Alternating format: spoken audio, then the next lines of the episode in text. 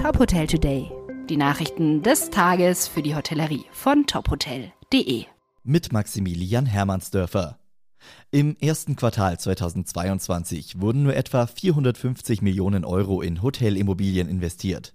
Laut dem Immobilienberatungsunternehmen Colliers bedeutet das nach einem starken Schlussquartal im vergangenen Jahr einen ruhigen Jahresauftakt für den Hotelinvestmentmarkt.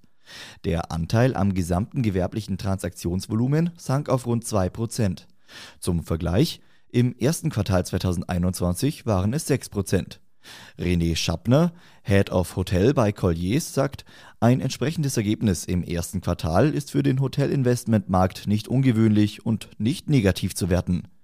Die größte Transaktion in den vergangenen drei Monaten und gleichzeitig auch die einzige mit einem Kaufpreis von über 100 Millionen Euro war das Sheraton Berlin Grand Hotel Esplanade.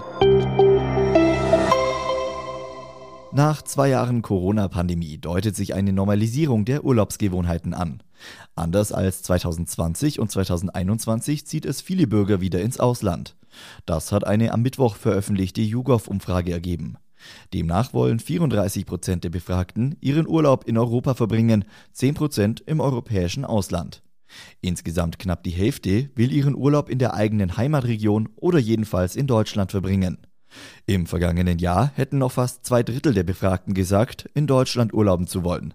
Befragt wurden ausschließlich Outdoor-Begeisterte, also Menschen, die gerne wandern, radeln oder sich anderweitig an der frischen Luft bewegen. Das Hotelunternehmen Accor erweitert mit der Eröffnung des Ibis Styles St. Margrethen sein Angebot im Dreiländereck zwischen Deutschland, Österreich und der Schweiz. Das Designhotel möchte mit einem offenen, frischen Raum und Interieurkonzept punkten. Insgesamt stehen im neuen Hotel 104 Zimmer mit moderner Einrichtung und farbenfrohen Details bereit, wie Accor mitteilt. Sowohl Geschäftsreisende als auch Erholungssuchende und Wanderer sollen angesprochen werden. Fußläufig zum Hotel befindet sich das Naherholungsgebiet am Alten Rhein und der Apfelberg mit Panoramablick über das Rheindelta. Weitere Nachrichten aus der Hotelbranche finden Sie immer auf tophotel.de.